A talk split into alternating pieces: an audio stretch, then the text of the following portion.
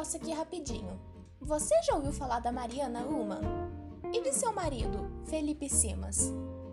Bom, eu imagino que por nome você não vai conhecer eles, mas com certeza você ficou sabendo de um caso recentemente de um casal que não queria ouvir uma fofoca por, entre aspas, não ser edificante para seu relacionamento. Como isso? O quê? Como que você quer uma fofoca edificante? Como assim?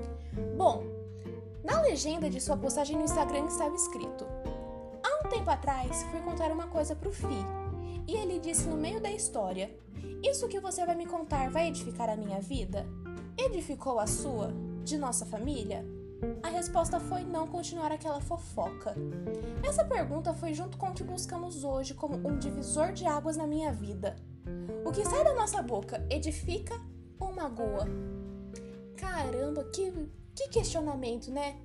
Mas uma fofoca edificar alguma coisa? Tem como acontecer isso?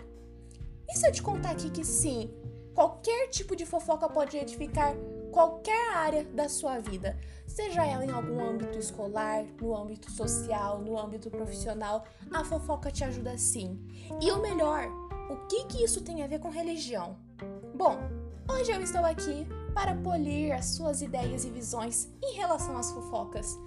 Afinal, tem gente que chama isso até de pecado. Mas sabia que se não fosse essa bendita fofoca que alguns chamam de pecado, a sua religião seria totalmente desconhecida? Bom, meus chifrudinhos, eu sou a Dalia Godoy e você está ouvindo Polindo Chifres. Antes de começarmos a falar direto do aspecto religioso, por que não apresentamos primeiro o que de fato é fofoca? Qual é a origem da fofoca? Fofoca, né? A gente tá tão acostumado a levar isso de uma forma negativa. Você chega, nossa, tem uma fofoca. Geralmente a gente já leva como alguma coisa absurda, tipo, meu Deus, alguém morreu. Não, não costuma ser sempre assim. Às vezes pode chegar falando, nossa, eu tenho uma fofoca. Você sabia que eu fui promovido? Podem ser coisas positivas também palavra fofoca em inglês é gossip, mas antes de significar fofoca, ela carregava o sentido de amigas mulheres, pois antes era gossips, que quer dizer madrinhas, comadres, mulheres próximas em um geral.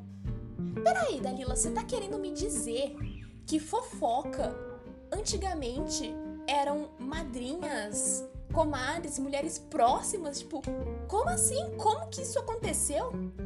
Bom, eu estou aqui para esclarecer um pouquinho isso. Quando estamos em uma sociedade pequena, poucas pessoas, a gente consegue circular por todas as áreas, manter todos unidos. Com aquela quantidade pequena, a gente consegue ter o controle de quem está doente, quem está, entre aspas, em um caminho ruim, quem está solteiro e entre outros. A fofoca serve para a gente conseguir manter essa sociedade unida. E principalmente quando essa sociedade pequena começou a. Ela começou a expandir, porque então a gente não conseguia mais chegar lá na casa do ciclano, na casa da fulana e perguntar: e aí, como tá as coisas? A gente não morava pertinho assim, então a gente de dependia de um intermediário que estava aqui no meio para conseguir repassar informação para saber quem que tá bem, quem que não tá bem, quem tá vivo, quem morreu. A gente precisava desse meio de caminho. E qual era a maior central de fofocas antigamente? Porque antigamente a gente não tinha o fofocalizando, né, galera? Bom, os points de encontro de fofoca eram todos em locais majoritariamente de trabalhos conjuntos femininos. Porque ali elas faziam suas obrigações e mantinham os status atualizados de si de pessoas que elas também conheciam os status. Sabe? Aquelas cozinhas que elas se juntavam para cozinhar em grande quantidade, ou então quando elas se juntavam no riacho para lavar as roupinhas, esses tipos de trabalho conjuntos. Mas aí chegou a bendita da Idade Média. Ai, a Idade Média. Quem não tem medo de escutar Idade Média, né? Temida por qualquer um que já viu um pouco sobre história, principalmente na área religiosa. Ai, meu Deus. Bendita era que decidiram chamar esses encontros femininos de impróprios. Encontros femininos são impróprios porque elas não devem ter os direitos de se manterem atualizadas da cidade, assim como os homens podiam.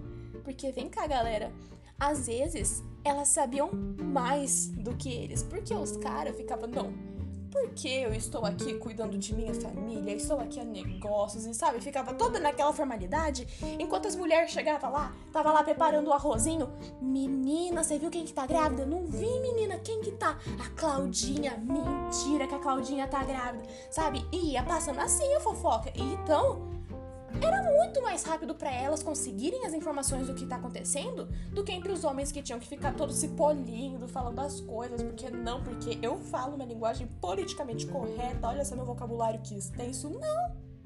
Não precisamos disso. Elas então tinham muito controle de informação do povo. E o poder não gostou disso. Vocês não podem saber de tantas as coisas. Então, o encontro de vocês é proibido. E se vocês forem pegas conversando, porque agora é crime, vocês não sofrem uma punição. Peraí, o quê? Pois é, eles proibiram as conversas que acontecessem em grupo e até mesmo o crime, quando ele foi definido como um crime. Você, mulher, você foi pega fofocando?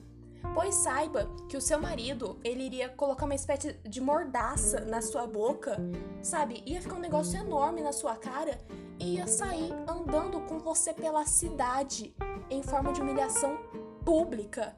De forma que todo mundo que estivesse passando por ali pudesse ver: ah, dessa aqui eu não posso me aproximar, porque ela é uma fofoqueira. Olha aí onde tudo começou, gente, na Idade Média. Tinha que ser Idade Média, né? Nossa, a Idade Média, né? A gente podia montar um meme por aqui, né? Tinha que ser na Idade Média. Caramba, agora imagina, né? Você tá lá em um encontrinho com as suas amigas, tomando um cafezinho, um chazinho da tarde, todas felizes. Chega alguém do governo e. Epa! O que é isso? Conversa entre mulheres? Estou notificando agora os seus maridos e aqui está a sua coleira para ele te humilhar em público. Pois é, você casava com um cara e ele ainda te humilhava em público se você conversasse com suas amigas. Pois é, galera. Não era fácil naquela época, não. Nada, nada. Mas, Dalila, tá bom, a gente tá falando de fofoca, mas eu quero saber de religião. Como que isso se encaixa nas religiões? Simples. Como você acha que elas passaram a se espalhar? Você acha que em um dia uma cidade simplesmente acordou coletivamente e falou: caramba, tem uma, uma religião numa cidadezinha umas três semanas daqui. Daqui a pouco a gente vai, a gente junta os cavalinhos e a gente vai lá aprender um pouco mais sobre isso. Não, gente, não, não era assim que as religiões se espalhavam. Tipo, não acordava num dia pensando, caramba, essa religião existe. Não! Então, tinha que acontecer de alguma forma. E tinham várias formas disso acontecer. Ela poderia ser por uma conversa. Tem aqui um reinozinho vizinho, outro reinozinho vizinho. E eles chegam lá: Opa, meu amigo, e aí? A gente é parceiro, não sei o que, não sei o que. Olha só, a gente tem essa religião aqui. O que, que você acha dela? Caramba, amigo. A gente podia ter esse jeitinho amigável, sabe? Mais carinhoso. Nós poderíamos ter alguns debates, tipo, ó, mas o meu Deus faz isso aqui. Ah, o seu Deus faz isso porque o meu faz isso, sabe? É que nem ficar jogando cartinha de Yu-Gi-Oh! Você vai jogando para ver qual monstrinho tem mais poder. Quase isso. E aí a gente tem o mais comum de todos, né? Eu acho que você sabe qual é, né? Vou te dar um tempinho para pensar. Pensou? Pois é, a guerra é o mais comum, onde você, além de perder a sua guerra, seu povo, suas riquezas, além de você perder tudo, o seu povo ia ter que assumir a religião do vencedor. Pois é, não importa se o seu povo não aprova, se o seu povo não gostou, problema seu. Perdeu a guerra? Assume a religião. Então, você tinha que garantir a grandeza de seu Deus, dizendo para os outros desses seus grandes feitos, de como ele era grandioso e poderoso. Você ia conquistando mais espaço, mas ainda assim você tinha que ter uma moral, né? Porque você vai lá, você guerreou com o povo, pá, pá, pá, pá, pá, ganhou, uou! Ok, agora a gente tem a religião. O que, que a gente faz com ela? A gente tem que apresentar essa religião, porque com mais pessoas conhecendo essa religião que você apoia, são mais bocas falando sobre ela. Então, ó, vamos pensando aqui. Mais pessoas conhecendo, mais pessoas falando sobre ela. Quanto mais pessoas falando sobre ela, maior o seu público.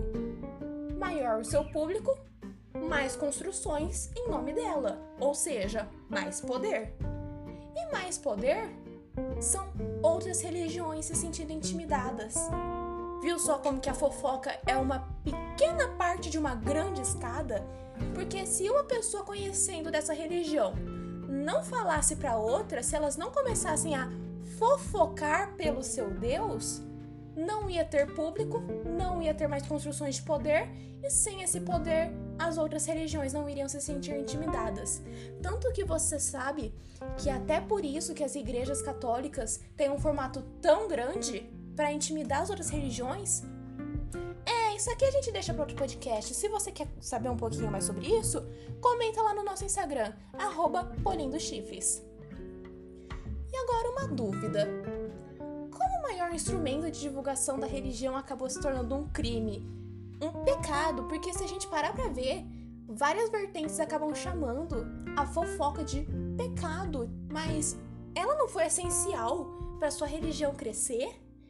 Bom, se levarmos em consideração que essa criminalização da fofoca teve início lá na Idade Média, Idade Média, foi o ano em que o cristianismo se tornou absurdamente intenso. Seus exércitos massivos, igreja de metros e metros de altura, e o principal, que não são muitas pessoas querendo saber sobre isso, a alteração bíblica. O quê? Não sabemos ao certo, mas durante a expansão do cristianismo para todas as direções de uma forma desenfreada, as escrituras sagradas foram modificadas diversas e diversas vezes, de forma que ficasse agradável para quem tá no poder, né? Porque para quem queria mudar o que, que tá escrito lá se fosse para favorecer outra pessoa? Tem que favorecer quem tá no poder. Quem que tava no poder? A igreja. E você quer saber o mais curioso sobre isso? Os personagens bíblicos com maiores alterações em seu perfil e participação lá dentro, principalmente no, na área do Novo Testamento mais tarde, foram as personagens femininas. As mesmas que durante essa Idade Média eram humilhadas em público por ousar saber mais do que seu marido. Mas peraí, peraí, a gente tá perdendo o foco de novo. Esse não é o nosso foco hoje. Quer entender um pouquinho mais sobre o cristianismo na Idade Média? Comenta com a gente lá no nosso Instagram mais uma vez, arroba Chifres. Quem sabe eu não volto aqui para falar um pouquinho mais sobre esses segredinhos cristãos que tão poucos conhecem de fato. Gostou desse episódio? Conto com o seu apoio, não esquece de divulgar para seus amigos, para seus familiares e para quem você acha que não vai derrubar o nosso perfil nas redes sociais. Um beijo para vocês e até o próximo para fofocar pelo meu, pelo seu ou pelo Deus de qualquer um. Qualquer um pode ter seu próprio Deus.